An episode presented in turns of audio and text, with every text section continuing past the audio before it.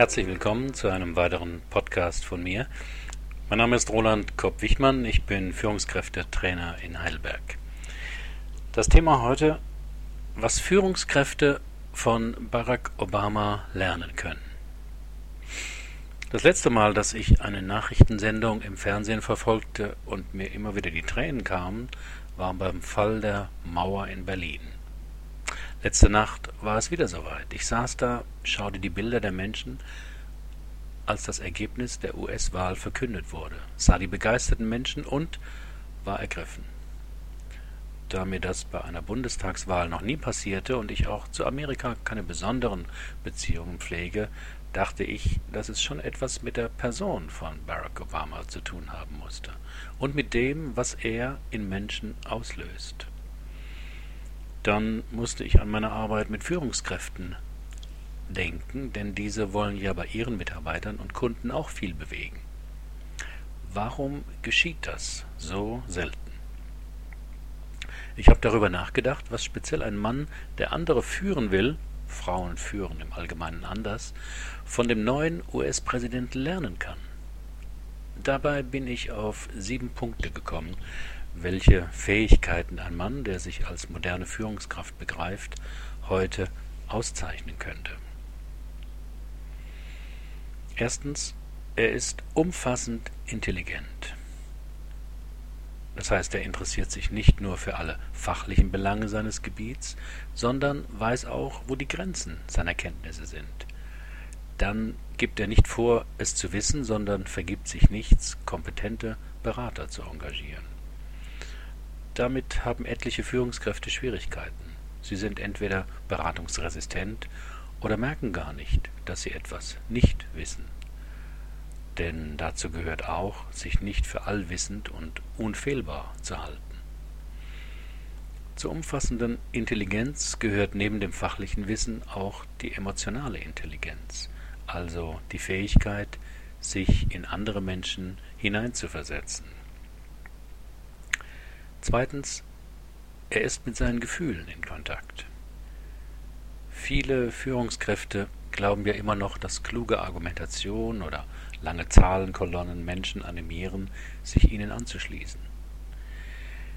In seinen mitreißenden Reden gelingt es Obama dagegen immer wieder, die Menschen emotional anzusprechen. Das kann man zum Teil auf Rhetorikseminaren lernen. Doch wer andere emotional überzeugend ansprechen will, muss vor allem auch mit den eigenen Gefühlen in Kontakt sein muss seine Ängste, Unsicherheiten, aber auch seine Träume und Ziele genau kennen. Dritter Punkt. Er führt über längere Zeit eine gute Ehe. Dieser Punkt mag manchen überraschen. Was hat Menschenführung mit dem Führen einer privaten Beziehung zu tun? Ich finde eine ganze Menge. Man kann vielen Menschen eine Weile etwas vormachen, aber in einer längeren Ehe ist es sehr schwer möglich, den Partner etwas vorzuspielen, was man nicht ist. Es braucht die Fähigkeit, den anderen zu führen und sich führen zu lassen. In einer Ehe braucht man die Fähigkeit zu Visionen und den langen Atem, diese umzusetzen. Ich bin immer skeptisch, wenn ein Mann es nicht fertig bringt, ein Zweierteam über längere Zeit zu führen und dabei viele Schwierigkeiten zu meistern und andererseits glaubt, das Führen eines Projekts mit unterschiedlichen Menschen wäre einfacher. Viertens. Er bemüht sich, möglichst authentisch zu sein. Dazu gehört meiner Meinung nach eine feste Basis in der eigenen Wertebasis. Dann gelingt es auch, möglichst unabhängig Position zu beziehen und Auseinandersetzungen nicht auszuweichen. Doch viele männliche Führungskräfte sind zu sehr am eigenen Erfolg oder unablässiger Bewunderung und Bestätigung interessiert. Dann kann es passieren, dass Wahlprogramme anhand demoskopischer Umfragen konzipiert werden, ähnlich wie Fernsehprogramme nach der Quote geplant werden. Möglichst authentisch heißt, dass es natürlich auch Situationen gibt, wo man die eigenen Überzeugungen nicht ganz durchsetzen kann. Wichtig ist dabei, die eigene Grenze zu kennen, wo man etwas nicht mehr mittragen will. Fünfter Punkt. Er ist ein erwachsener, kraftvoller Mann. Bei vielen Politikern oder Führungskräften, die ich im Fernsehen sehe, denke ich, will er mich für dumm verkaufen?